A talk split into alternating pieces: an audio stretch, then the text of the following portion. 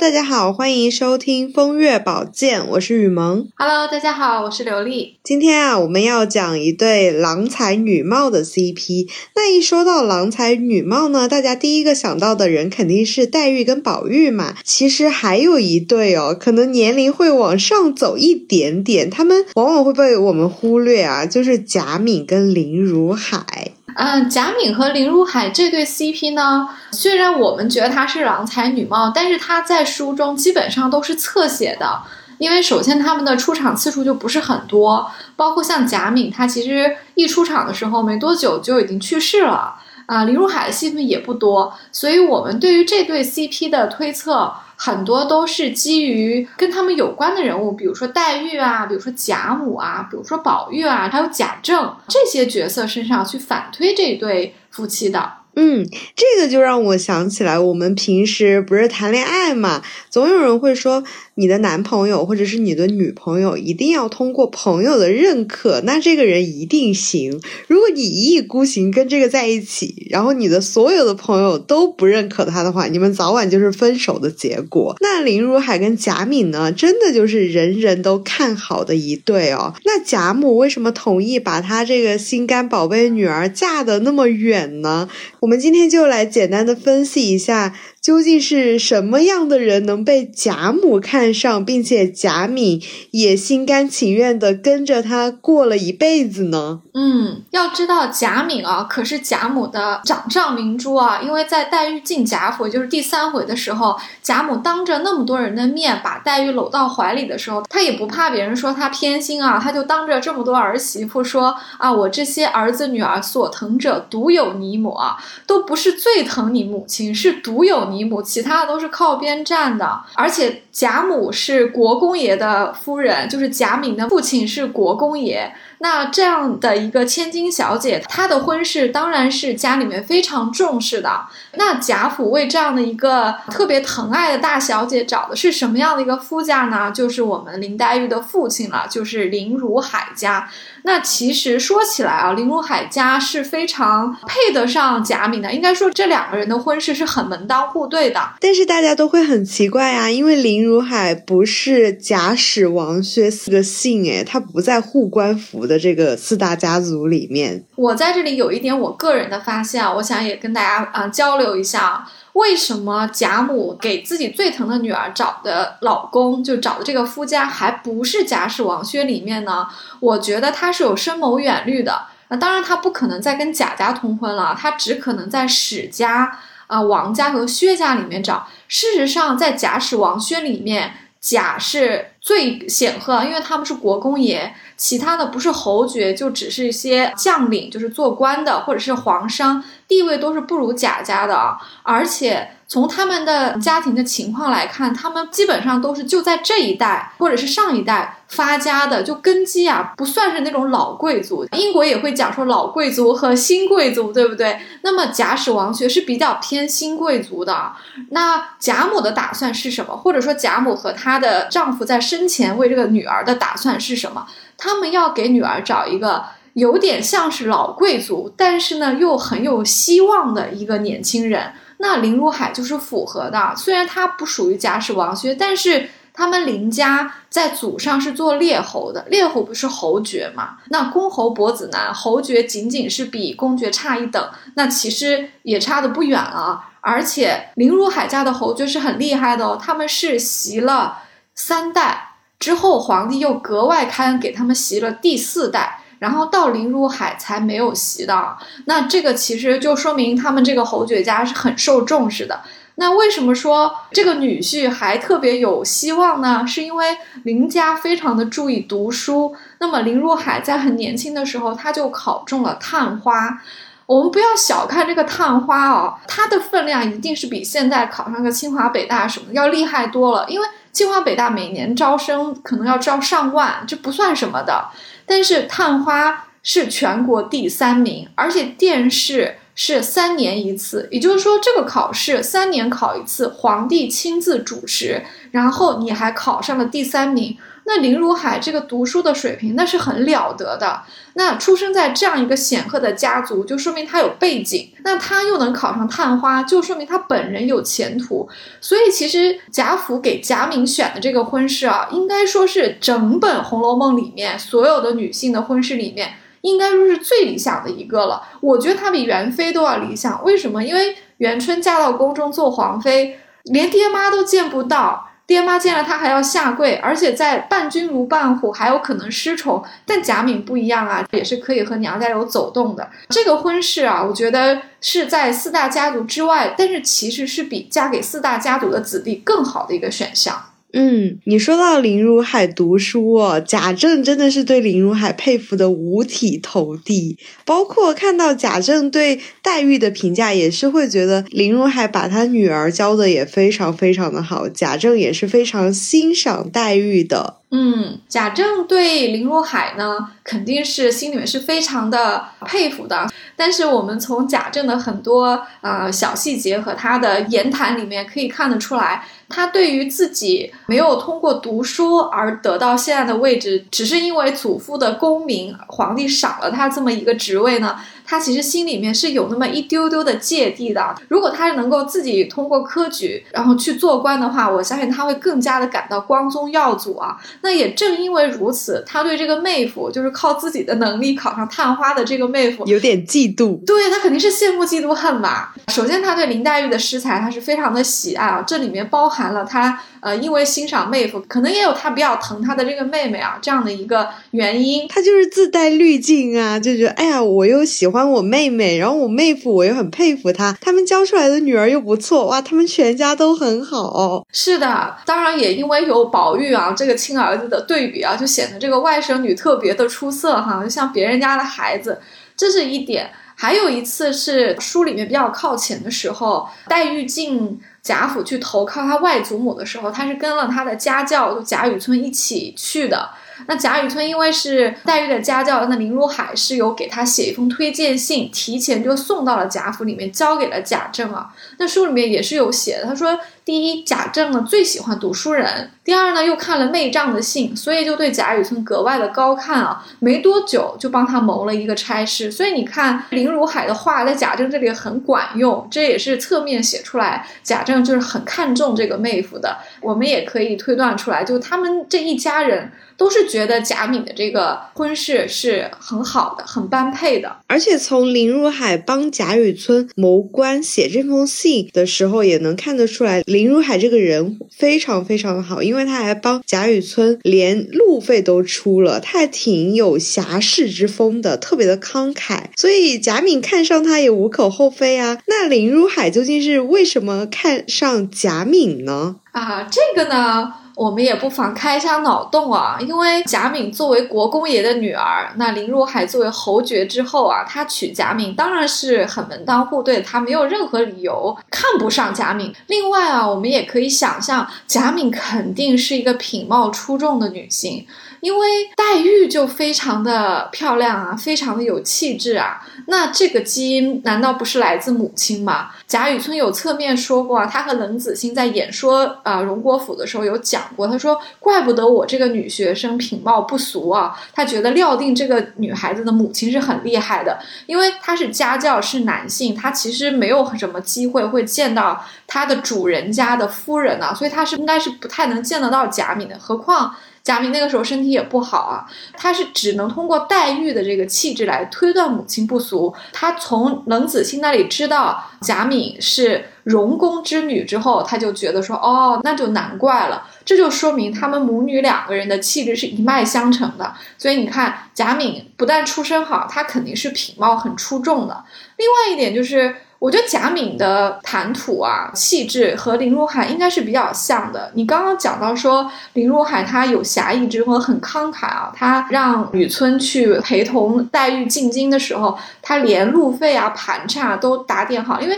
他是提前说，他说啊，这个胸不必多虑啊，都帮他准备好，就是很漂亮。这个话就是他知道贾雨村的经济肯定不好，也不好意思张口要钱，然后他就会主动说，他一定要主动说，这就是贵族的这种气质啊。这林如海是体现的很好的一个地方。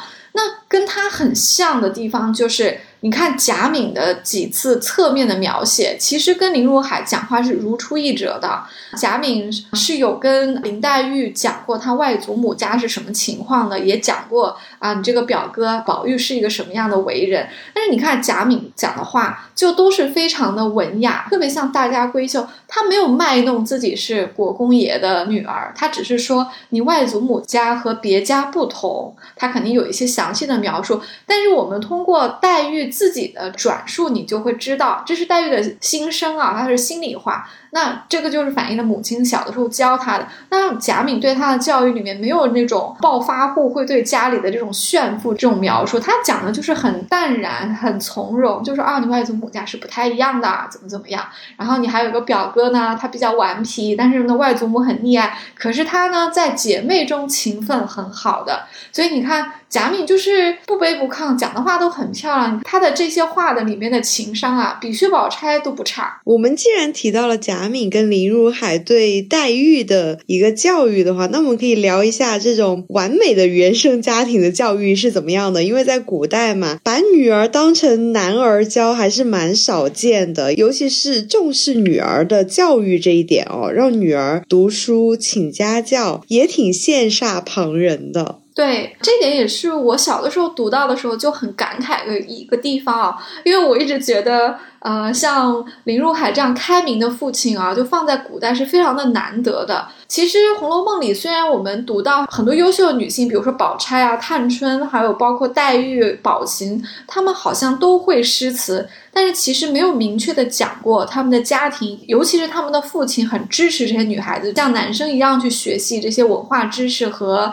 诗书礼义的东西啊。但是林如海是明明确确提到的，虽然给出的理由让我们觉得有一些无奈啊，因为林如海家里就是子孙不太旺，他有一个儿子，但是养到三四岁就去世了，包括正妻啊和姬妾都没有再生别的孩子。只有嫡妻贾氏留下了这个黛玉，啊，又聪明又乖巧漂亮啊，父母就视为掌上明珠。那林如海就也让她读书，然后请了这个西宾，也就是贾雨村来教她上课。让小丫头陪同他读书。书中虽然讲的是把他当男儿教养啊，就是这个叫解下天伦之乐，了解膝下荒凉啊，就是意思就是膝下没有儿子，就抱一个女儿，这么教一教他，也怎么说也挺开心的啊。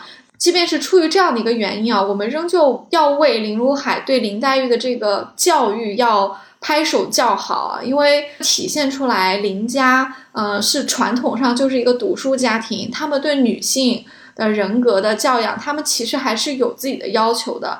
这也是为什么啊，林黛玉进了贾府之后，在诗词上，在人格上，她是一个大放异彩的表现。她的基本功就是她的家学。就是他的父母给他的教养，以及他父母给他请了老师，给他打下的基础。讲到这里啊，我想 Q 一下前面我们刚刚讲的，说为什么贾府要为自己的宝贝女儿贾敏选林如海啊？因为我们有一个小小的前提必须要了解啊，在清朝，所有的贵族在传承的时候，传一代都要降一等的，也就是说，国公传下去就是侯爵，再传下去就是伯爵，再往下传，基本上是。在清朝的贵族里面，这个体系里面可以传到二十六代，你就是一个平民了啊。那么你就要早做打算，因为摆明了你们家就要一代不如一代嘛。那么科举考试，将来通过仕途再振兴家业。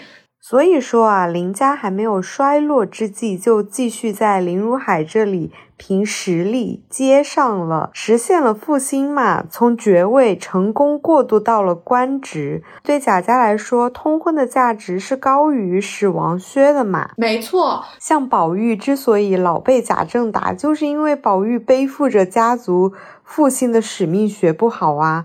对比林如海，他已经算是逐步实现了让家族往上走的一个趋势任务了。所以，为什么贾府会看上林如海？他们就是觉得，像林家这样的家庭，培养像林如海这样能够当探花的这种。子孙出来，他们的家庭有这样的一个支持的话，他们是不会衰落的，因为他很好的接上了，他通过自己的自己这个读书努力，就是个潜力股嘛。对，就是个潜力股。那我们 Q 回来啊，这个就解释了林家，因为他们是读书世家，所以他们对女孩子也有这样的一个要求。那林黛玉才会在她的原生家庭里面培养的这么好。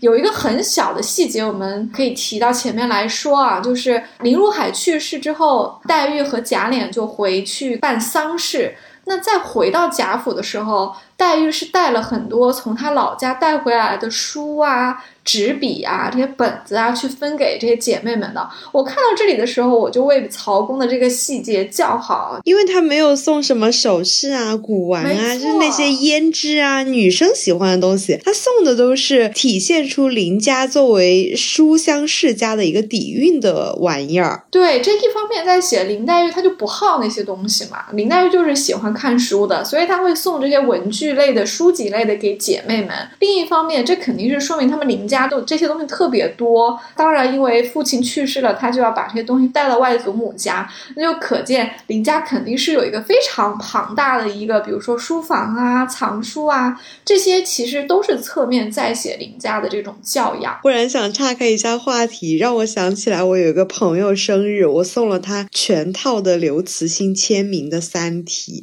他还非常的不高兴，因为他不喜欢看书，他看了一下那个那一套。书的标价，他就觉得书价值几何。我说哦，原来这个东西在他心目中是有标价的，那就算了。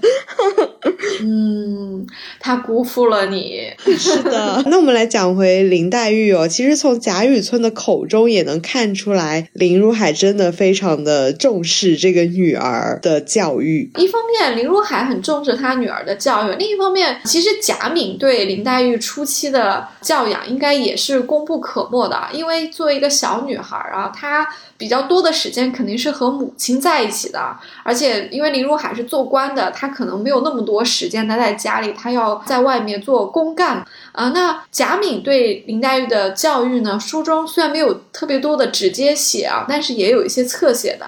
比方说，他有写到林黛玉在跟贾雨村上课的时候，每次遇到这个“敏”字啊，无论是念到还是写到，他都要把它当做“密”，就是读的时候要读作“密”，不读“敏”；写的时候呢，这个“敏”字呢也要少写几笔。为什么？这个就是要避母亲的讳。那可见啊，林黛玉是从她心里面，她是很敬重她的母亲的。这个当然也是一个大家闺秀该有的教养。但是这个小细节，其实我们是没有在其他的大小姐身上看到的。那作者单单赋予了林黛玉这个角色，其实我觉得作者也是很偏爱这个角色的啦，所以也写了这么一笔。